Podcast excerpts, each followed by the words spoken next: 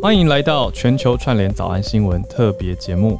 今天我们特别邀请到 AI 趋势专家、创新工厂的董事长李开复先生，要讨论李开复老师的最新著作《AI 二零四一遇见十个未来新世界》。那为什么特别邀请到开复老师来呢？是因为老师推出了今年度的最新巨作，叫《AI 二零四一》，嗯，遇见十个未来新世界。这本书的封面我就很喜欢，你知道封面长什么样吗？大家不用去 Google，很帅，直接点开。对我跟浩尔现在的大头贴里面连到我们的 Instagram。连到我们的 Instagram 之后呢，先追踪起来，借着老师的名气，有没有还追踪自己的账号？反正我们在上面都有把这本书已经 PO 上去了，然后而且比如说把里面的这个重点，然后书的封面啊、出版社等等的资讯，我们全部都写在现实动态上面。大家有兴趣的话呢，可以关注一下啦。嗯，在半年前我们访问老师的时候，就问了非常多关于人工智慧 AI。的应用还有几个潜在的可能未来，那那个时候感觉就觉得，哎，老师，老师是基于一个科学的专业去推估跟推测。那这一次的出版著作呢，是跟陈秋凡小说家来一起合合著的 AI 二零四一。那小鹿刚刚也有讲到书名里面的预见十个未来新世界嘛，这个预是预告的预。哦，而不是只是走在路上遇见的遇见，而是预告未来的十个新世界。这个书我已经开始看了，我觉得非常好看。为什么呢？因为这本书它是结合了科学跟科幻的小说作品，再加上有老师的导读跟解读，所以里面提到的是许多 AI 的技术，而且最大的重点是。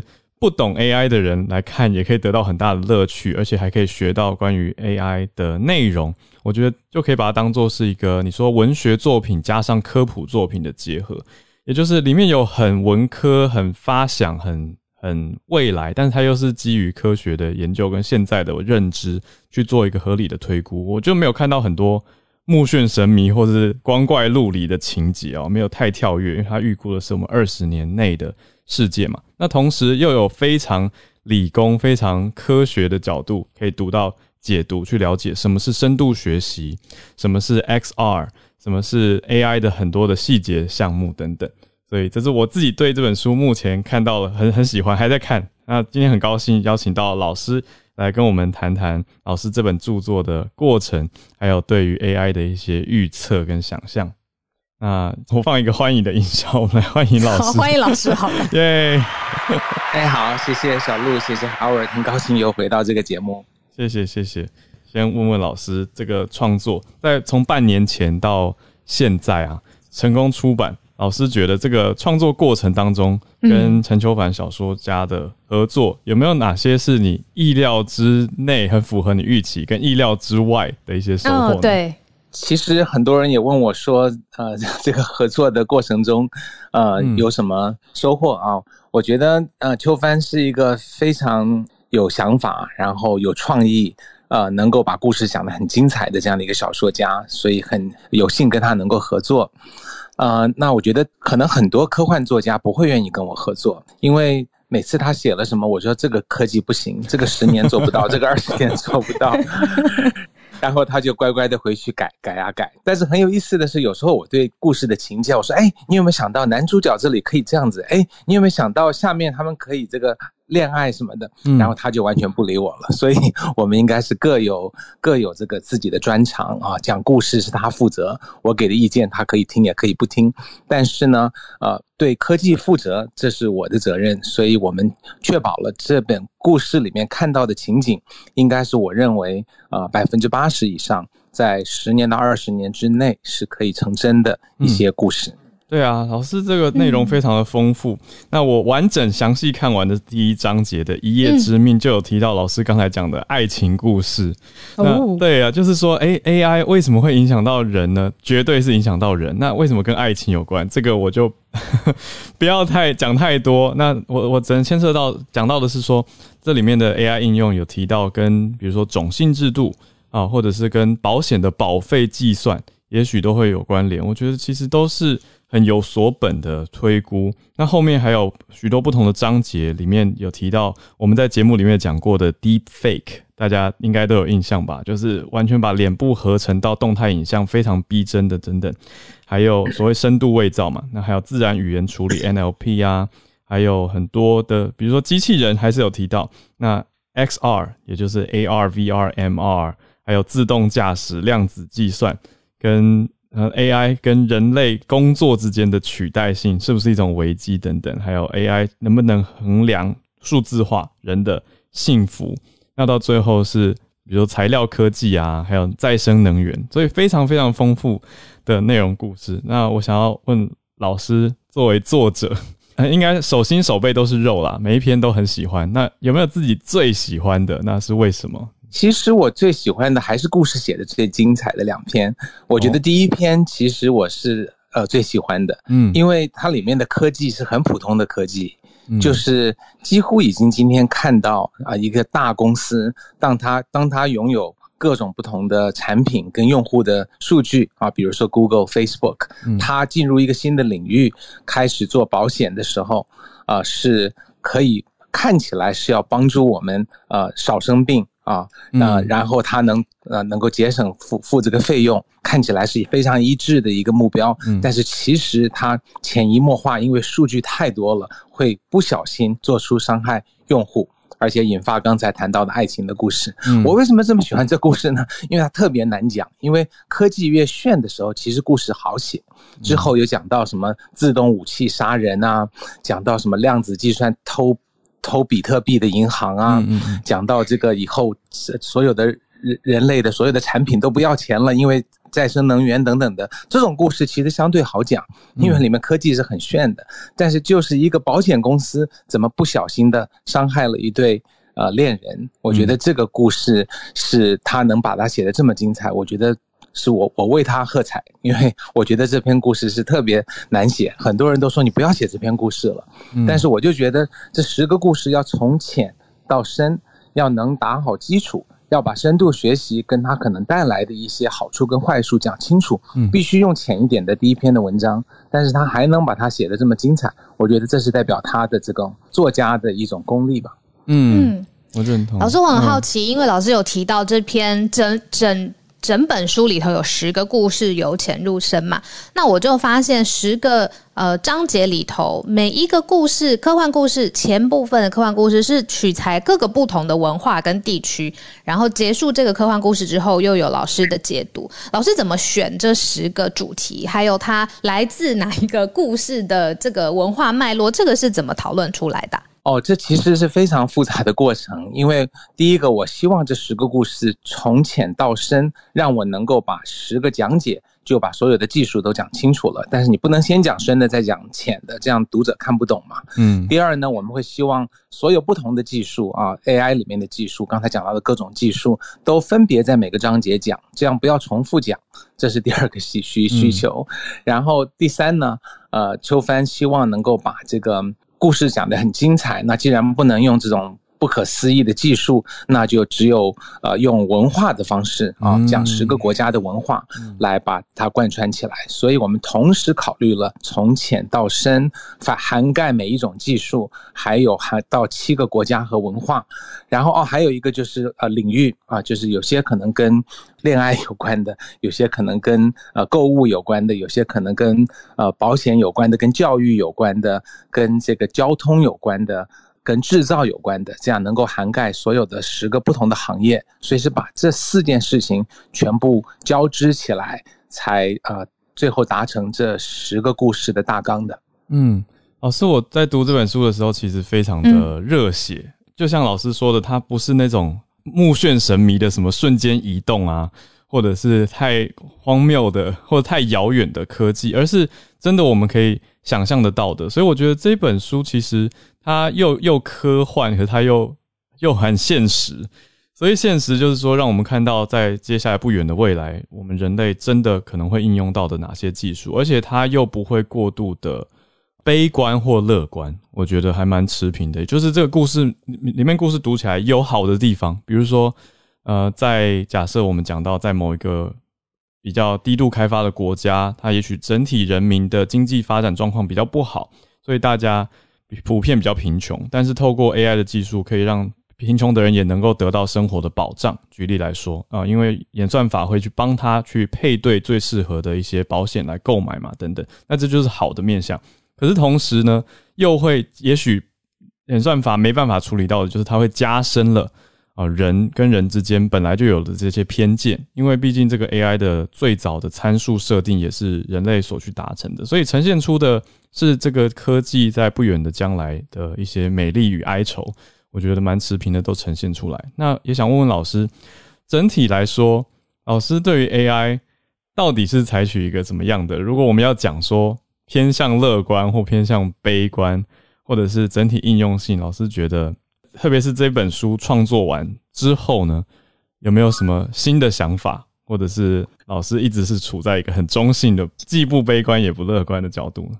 也不能这么说，我觉得，呃，确实我们要必须，既然要科普技术，我们就必须要面对这些技术都会有很多很大的问题和挑战啊。其实今天的 AI 已经看到很多挑战了，因为刚才我们谈到。把人变得更两极化啊！你们刚才讲阿富汗的故事啊，在美国的对阿富汗的看法非常的两极化，因为有了社交媒体和用 AI 的算法，让一批人不断的看到他们类似他们的人的看法，另外一批人看到类似他们的人看法，最后潜移默化的人就被两极化了。刚才你们也谈到那个呃飞机啊，是真的 video 还是假的 video？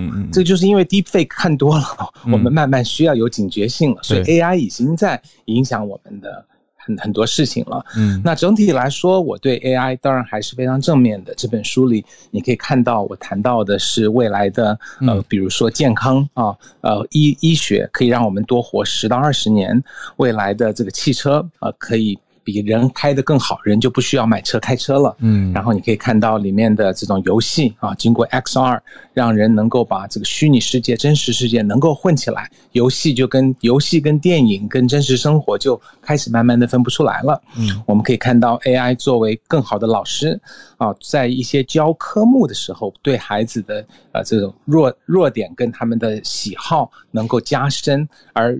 人类的老师可以正好配合这个 AI 来去 program AI 来来去用更适合的 AI，让 AI 变成呃孩子的这个最好的伙伴，然后能够帮助他们学习。但是人类的老师还是需要的。然后我们也看到 AI 会把啊很多这种重复性的工作都做了。那再加上能源的革命跟材料的革命，会让世界上所有的东西都变得是今天可能十分之一的价钱，那么就贫穷就不再存在了。所以你可以看到描述大部分还是好的现象，但是每个故事里呢，总都会有一些挑战，有些是 AI 带来的挑战，有些是 AI 背后被坏人利用。带来的一些问题和挑战，这些也同时会存在的。嗯，那我的我的总体的看法是，AI 会带来很多的机会，也会很多的挑战。而这些挑战呢，我认为很多会被技术本身来部分的大部分的去化解。就像过去啊，很多新的技术，无论是电啊还是 Internet 啊，都带来了问题，但是最后新技术慢慢化解了大部分这些问题。啊，所以我是整体是偏乐观。嗯，另外呢，还有我们可以看到人类的每一次革命啊，无论是啊电啊，还是啊 PC，还是 Internet，都带来了很多挑战。比如说取代人的工作，比如说带来了危险啊，人可以被电击啊，Internet 可以让让我们的 PC 啊中病毒这些问题。但是最终呢，他们都被化解了。所以我觉得科技平台跟科技的进步啊，它是中性的。那只要我们能用技术来解决技术带来的一些问题，那大部分的创造者都还是向善的，所以最终它的正面的作用会大于负面的，但是绝对不可以忽视它的这种负面的作用。嗯嗯，理解。老师，我很好奇，就是因为讲到华人世界，辐散到全世界，如果讲到 AI，其实就是会直接联想到老师的名字，然后老师的多本的著作。但是这一次的呃内容啊，很创新嘛。老师，我在想，您在做整个 project 的时候啊，您想象的沟通的族群是哪一类型的人呐？就是是为了他们才有一个这个新的创作的想法吗？呃，应该是希望面对的更大的人群，对未来更好奇的，然后甚至有些是可能是因为想读故事跟小说，然后切入的，然后顺便学一点技术。因为未来的这些技术的发展会非常的快，而且会影响到每一个人跟每一个行业。那我总是觉得过去的书，两本书 AI 的书，都还是写的有点专业了。那我是希望能够经过它这些故事的趣味性，让更多人能看书。因为我希望最最终的目的不是 多少人能学 AI，或者是书能卖多少本，更重要的一定是因为 AI 时代带来的各种变动、跟颠覆和挑战，让每一个读书的人都可能为自己或为自己的孩子更看清楚这些变化，然后对自己未来的规划也好，对自己的职业也好、学习也好，都能够。啊，有有一些这种啊新的感受，然后甚至啊为读了这本书做出一些啊小小的改变。嗯，我来帮老师画重点，就是希望对于未来。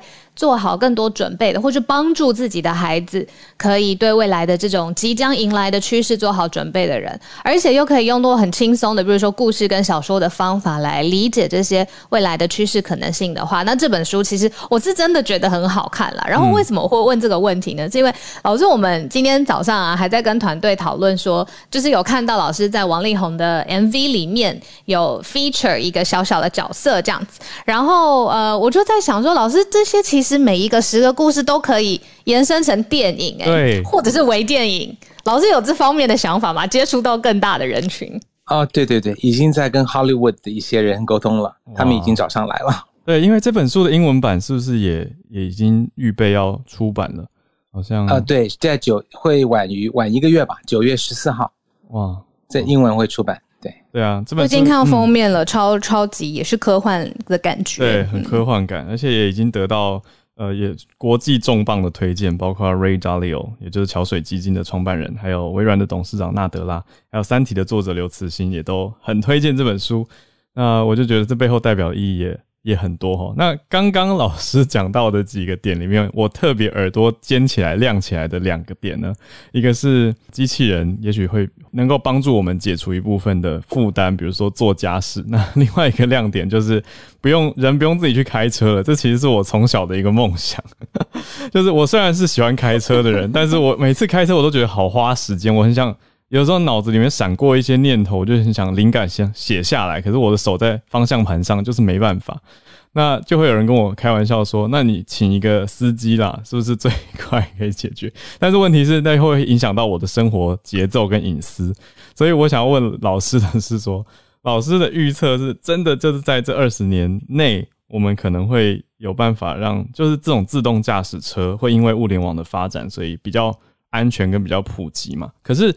这个当然是一个整体的趋势，可是是不是还是要考量到各个地区原本的基础建设这些的？就像是在十个故事里面，不同的文化跟不同的背景也都会影响到各个科技的实际应用呢？啊，对的，对，就是因为过去的道路啊，过去的城市规划没有考虑到，是考虑怎么去让人去开车，不是让无人驾驶，所以有些道路啊，有些。地区啊，会有很多的挑战，还有在行人特别多的地方，因为车撞到了人就是最大的灾难嘛。嗯，所以像台北这么多 行人，我觉得也会有它带来的挑战啊。嗯，但是从技术的角度来说，今天无人驾驶在高速公路上已经开的比人好了，然后啊，在很多功能，比如说啊停车啊，或者是在一些比较标准的路线啊。啊，都开始可以行驶了，所以我认为，一方面无人驾驶会在不断的在呃更标准化的场景上去拓拓宽啊，比如说 Robo Bus 啊，创新工厂我们投资的有一家公司，嗯，它的这个啊无人驾驶的大巴就已经开始运行了，无人驾驶的卡车啊也是开始在运行了，所以它会在一个一个比较。简单的场景啊，就是不是那么多特别复杂的路，很多行人，很多摩托车，啊，这个脚踏车什么的，这样的话就会比较难。嗯，啊，在比较标准的场景不断的推进，那这样的话，一方面 AI 就会有更多的数据可以去学习，啊，另一方面呢，很多啊这个无人驾驶需要的零部件跟零件啊都会越来越便宜，那这样的话就有助于以后的每一辆车都可以富有无人驾驶的功能。嗯，那我在书里的预。测就是说，一个真正没有驾驶盘、完全无人驾驶的车，大概是会需要十五到二十五年左右才会真的是普及啊，嗯，那这个还是需要等一段时间，但是在过程中呢，呃，应该会有比较好的技术，比如说可能再过几年之内吧，我觉得在高速公路上，你就可以放心的让你的无人驾驶去开，然后你就可以读书啊，或者是看手机啊，什么应该都可以了。今天我还不建议大家这么做，我们在网上，在网确实有很多人已经这么做了，尤其在美国，但是还是。还是会有危险，因为因为毕竟因为做一个 state of the art 的无人驾驶，在高速公路可以行走是绝对可以的，比人开的好的。但是你今天买的 Tesla 还不是那辆车，所以我觉得还需要再可能等等一代吧，再等几年，应该这方面至少就是，假如我开车的话，今天我不会。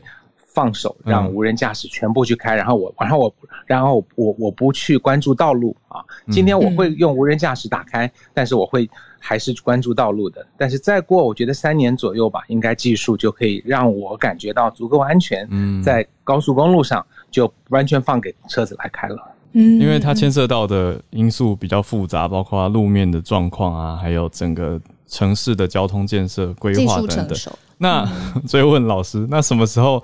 一般台北人可以不用做家事，这个是不是会比较快一点，比较简单？这个也是会一步一步来，对不对？今天我们的扫地机器人已经做的蛮好的了，嗯，然后以后我觉得一步一步的啊，炒菜机器人其实并不难啊，啊，炒菜机器人比较麻烦的地方，只是你怎么怎么去把各种的菜丢到一个一个管子里，因为不要想的太。太 fancy 了啊！炒菜机器人不是一个有手有脚会走路的人，而是一个大锅子，然后他会很聪明的吧用各种方法来烹调菜。所以我觉得炒菜啊啊，更还有更聪明的洗碗机器人啊，洗碗机器人也不是一个洗碗机，它会是你可以把剩余的东西全部丢进去，它会把这个垃圾全部都帮你分好，把哪些该去 recycle 的，哪些该去。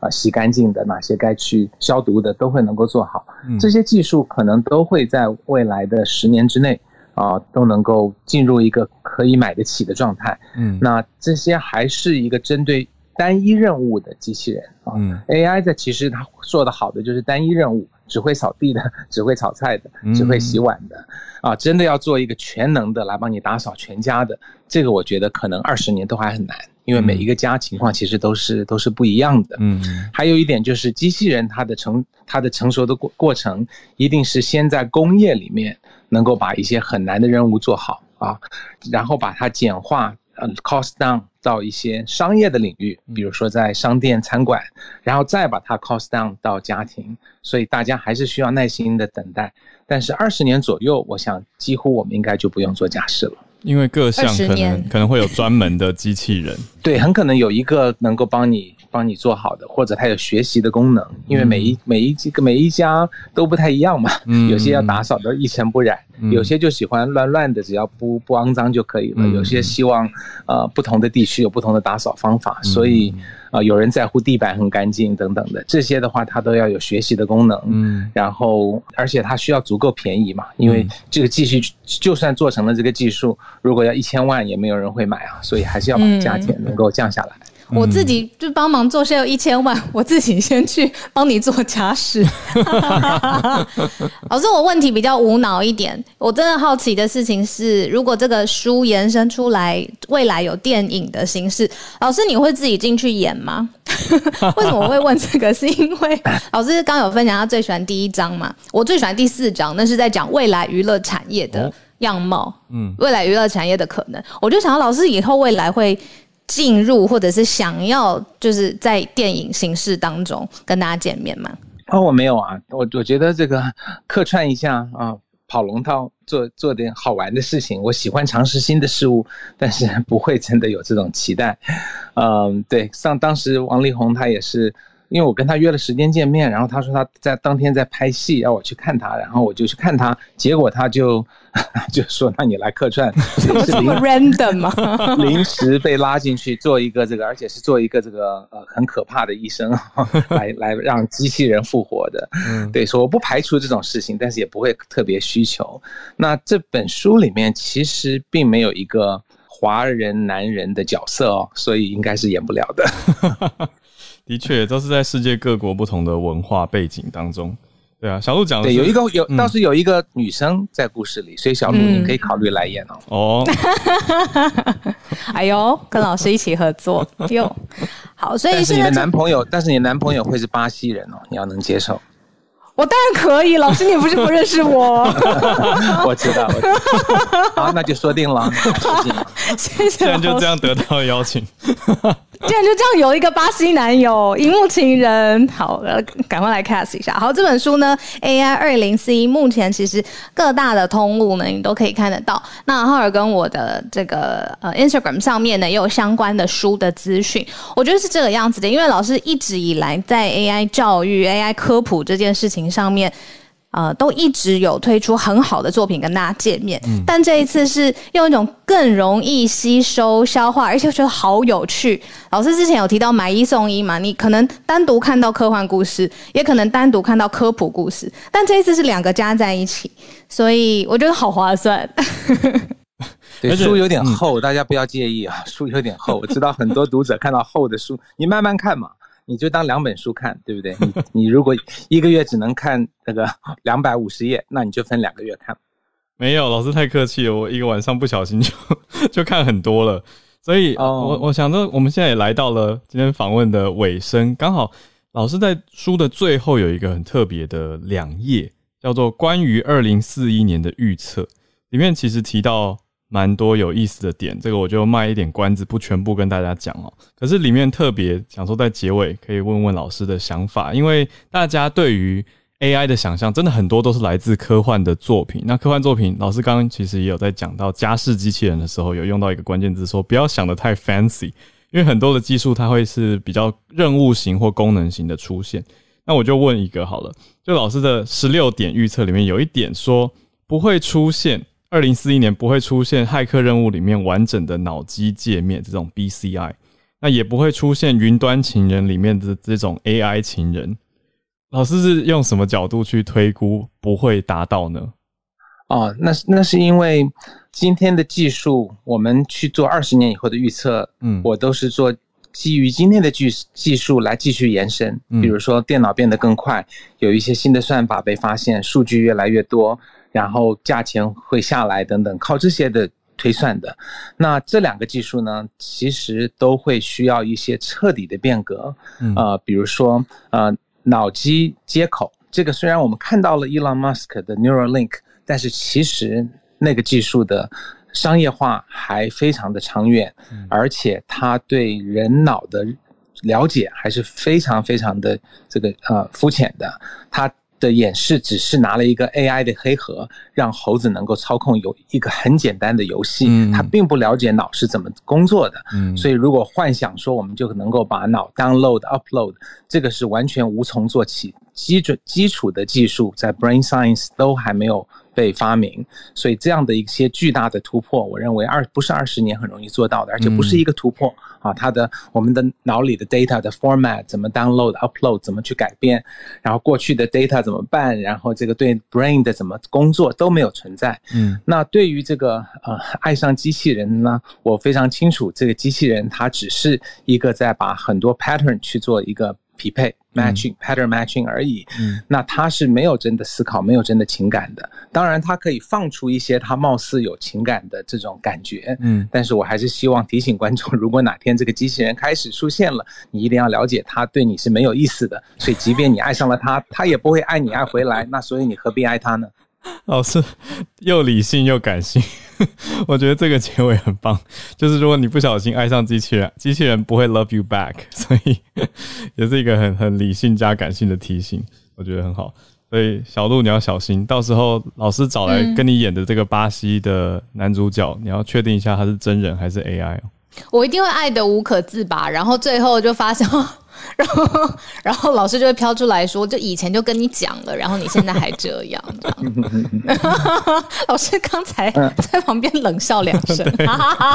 是啊，啊，好，现在时间刚好九点整。今天谢谢开复老师给我们完整三十分钟的时间介绍老师今年最新的作品 AI 二零四一。那这一集的三十分钟的完整版呢，我们也会放在 Podcast 上面作为我们的特别集。所以今天如果大家没有在这个房间里面听到的话，你下班啊，或者是你假日的时候，可以分享给你身边的亲朋好友。只要搜寻，我觉得搜寻老师的名字，然后或者搜寻全球串联早安新闻，其实都可以听到今天三十分钟的 Podcast 的版本。是的，再一次谢谢开复老师来到全球串联早安新闻。老师，谢谢。好，谢谢你们，谢谢。你担心工作被 AI 取代吗？你觉得科技的进步会有危险吗？李开复老师为我们带来新书《AI 二零四一遇见十个未来新世界》。透过科幻的故事，我们用有趣正面的方式去了解科技的进展，甚至预测未来可能的科技发展。期待你也跟我们一起讨论哦。感谢收听特别集，我们下次再见。